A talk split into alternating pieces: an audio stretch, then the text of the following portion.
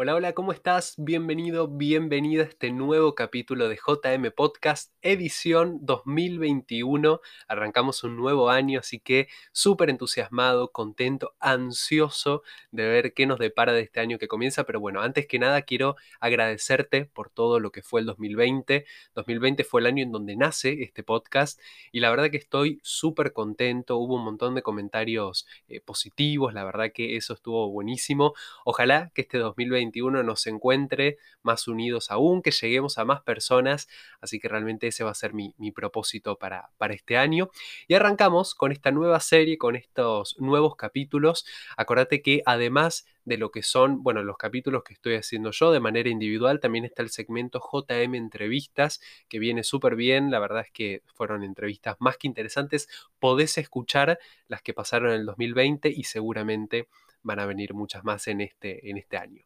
Comenzamos con este capítulo que lo armé en base al libro Piense y hágase rico de Napoleon Hill. Esto es un clásico en el área de negocios, de emprendimientos. Si no lo leíste, te recomiendo que lo hagas. Y además vamos a estar reflexionando este concepto en donde te pregunto si te consideras, si sos un líder o si sos un seguidor. Bienvenido, quédate que arranca este capítulo. Dale.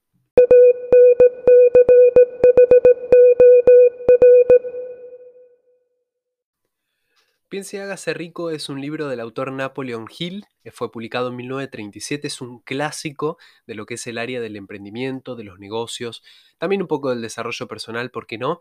Es un libro que busca guiarte en lo que es el camino de la búsqueda de la riqueza, del éxito, del crecimiento personal. Por eso es que realmente te recomiendo que puedas leer este libro. Obviamente el autor hace todo un análisis súper completo de lo que es la mentalidad correcta que uno tiene que tener, cómo tratar con otras personas, con socios de negocios. Pero había un aspecto fundamental, un capítulo que me llamó mucho la atención y me interesó para poder hacer este, este, este segmento, este capítulo del podcast, que es, es su concepto del liderazgo. Él habla de que para, para contextualizar lo que es el liderazgo, hay dos tipos de personas. Unos son los líderes y otros son los seguidores. Y realmente si uno lo empieza a pensar, uno puede encontrar un montón de ejemplos de esta cuestión de líder-seguidor. Y lo que dice el autor también, que eso está bueno de aclarar, es que tanto el ser líder como el ser seguidor tiene sus beneficios. Lo que sí él aclara es que el ser seguidor durante mucho tiempo, si uno no lo quiere, si uno quiere aspirar a más, no tiene ningún sentido. De hecho, él habla de que los líderes fueron seguidores en algún momento. O sea que hay una diferencia también en lo que es la compensación que estas personas tienen. Hablemos, por ejemplo, de una empresa. Lógicamente, el gerente de una multinacional o no sé, el, superior que vos tengas en, determinado trabajo va a generar más ingresos que aquella persona que arranca, que está empezando, que es un seguidor. Lo que dice Napoleon Hill, como te decía antes, es que ser seguidor no tiene nada de malo, no es negativo, pero sí es negativo quedarte en ese lugar, estancarte en esa posición y no poder pasar a ser un líder si es lo que vos deseás. Porque lógicamente hay personas que tal vez no lo quieran.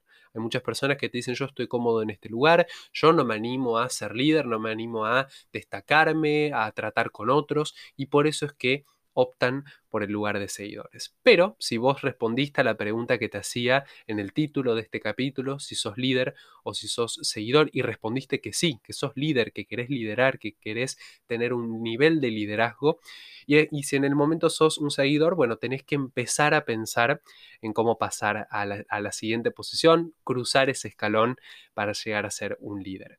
Y bueno, realmente el autor te da un poco los caminos y también te detalla, te define lo que es un líder para, para él.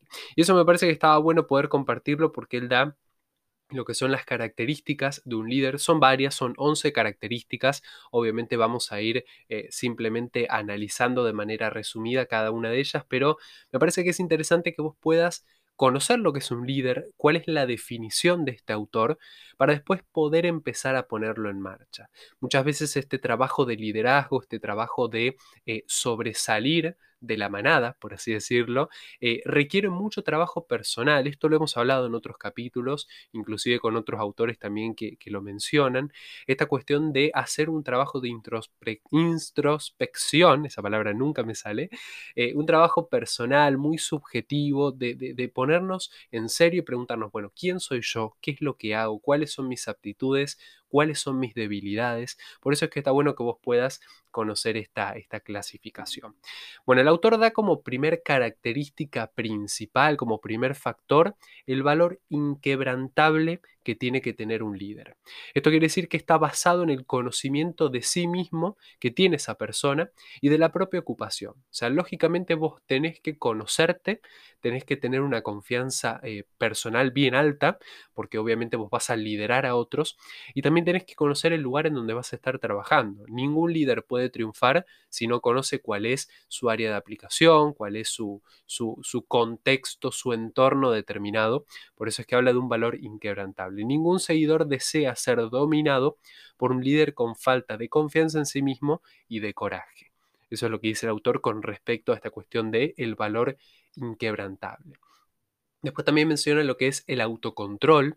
Dice que el hombre que es incapaz de controlarse nunca podrá controlar a los demás. Nosotros vemos mucho esto, ¿no? Y se ve mucho sobre todo en lo que es la figura del jefe, este jefe más, más bien autoritario, este líder autoritario. Son personas que a veces no saben manejar sus emociones, no pueden ni siquiera autocontrolarse y pretenden controlar a otros. Y en vez de, generar un liderazgo eh, de una manera más participativa, colaborativa, termina siendo un liderazgo más autoritario ante el miedo, ante el rechazo o la, el, condicionamiento, por ejemplo, de lo que es el dinero que el empleado termina aceptando. Por eso es que es importante que el autocontrol eh, sea un, factor clave. Dice que es un ejemplo poderoso para los seguidores que los más inteligentes emularán, o sea que aquel seguidor que quiere pasar al liderazgo se va a sentir inspirado por este, por este autocontrol que tiene su líder. Tercera característica que brinda el autor, un claro sentido de la justicia. Esto realmente también es fundamental. Dice que sin un sentido de lo que es justo y de la justicia, ningún líder puede dirigir a sus seguidores y mantener lo que sería su respeto. Uno eh, tiene que sentir que su líder, que la persona que lo está guiando, que lo está acompañando en un proceso, bueno, lo considere eh, importante y que también sepa lo que es justo y lo que no que sepa eh, a lo mejor mantenerse en un lugar más bien imparcial con respecto a ciertas cuestiones. Cuarto punto, cuarto factor que él menciona es la precisión en las decisiones.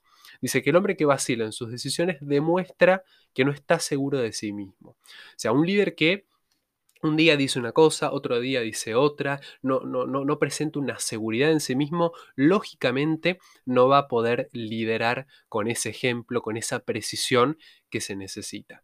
Y después también está el quinto punto que dice que es la exactitud en los planes, que tiene que ver un poco con esto también.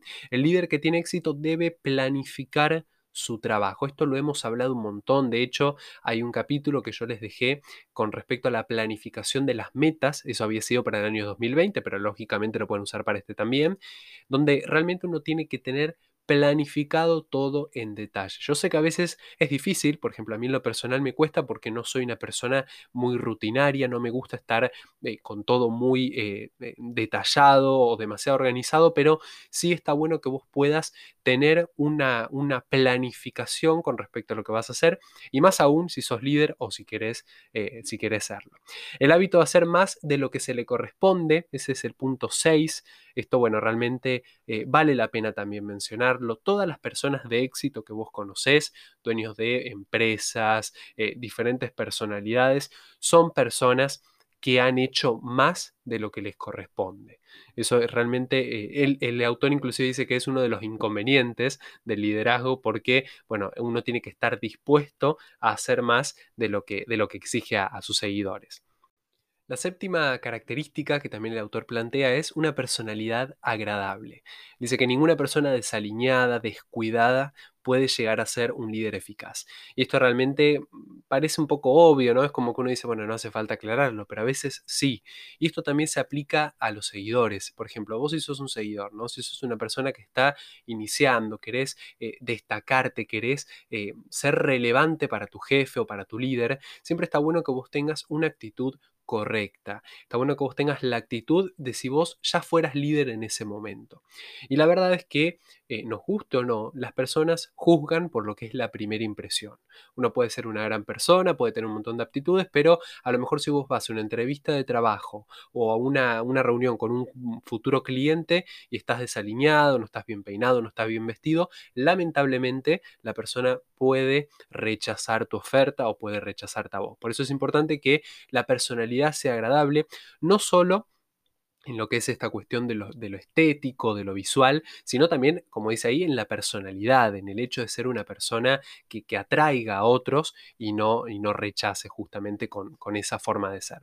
Luego en el puesto número 8, puesto número 8, en el factor número 8, la característica número 8, simpatía y comprensión, el líder de éxito debe ser simpático con sus seguidores, esto también es un poco lo que veníamos hablando de la personalidad agradable, además de ser comprensivos con ellos y con sus problemas, estamos cansados de ese líder que es negativo, que presiona, que te quiere exprimir, que al fin y al cabo es algo totalmente contraproducente para la empresa, para el negocio, porque está comprobado que cuando el seguidor, cuando el, aprendiz o el empleado está cómodo en el lugar en el cual trabaja o cómodo en el espacio en el cual integra, todo mejora. Mejoran los números, mejoran las ventas, mejora también la relación entre lo que es el, personal. Así que es importante eso también.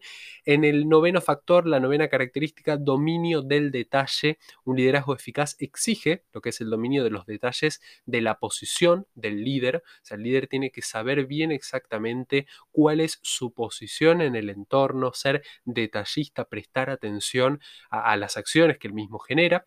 Después en, el lugar... Eh, o sea, en la, décima, décima recomendación que hace el autor, disposición a asumir toda la responsabilidad. Lo que sea una falla de un seguidor, un producto que se entrega en mal estado, un cliente insatisfecho, el líder tiene que ser quien eh, se haga responsable de eso. O sea, el líder de éxito debe estar dispuesto a asumir la responsabilidad por los errores y también los descuidos de sus seguidores que pueden pasar por un montón de factores, ¿no? Inexperiencia o algún que otro problema que pueda surgir con esa persona. Por eso, eh, si uno de los seguidores comete un error y queda como un incompetente, eso es lo que dice el autor, el líder debe considerar que él es quien ha fallado.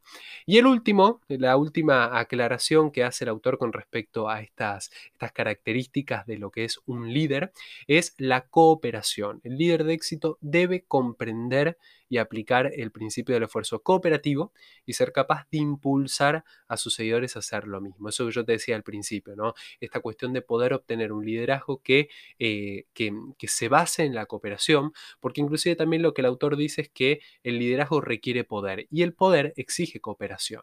O sea, uno cuando, cuando está queriendo impartir poder, podés hacerlo a partir de la cooperación, que es lo que recomienda el autor, o si no, también a través del autoritarismo, de la imposición de un poder. Realmente es interesante que podamos entender que existen estas dos formas de liderazgo que nos deje de pasar desapercibido esta cuestión de eh, el poder o no ser líder. Hay un montón de gente que tiene un potencial increíble y a lo mejor por miedo, por inseguridades, por falta de confianza en uno mismo, no se anima a dar ese salto. El mundo necesita, esta es un poco la, la frase cliché, pero es la realidad, el mundo necesita gente que salga de la zona de confort, gente que quiera liderar, que quiera inspirar a otros. Así que eso es un poco lo que quería hablarles con respecto a este capítulo de Piense y hágase rico de Napoleon Hill.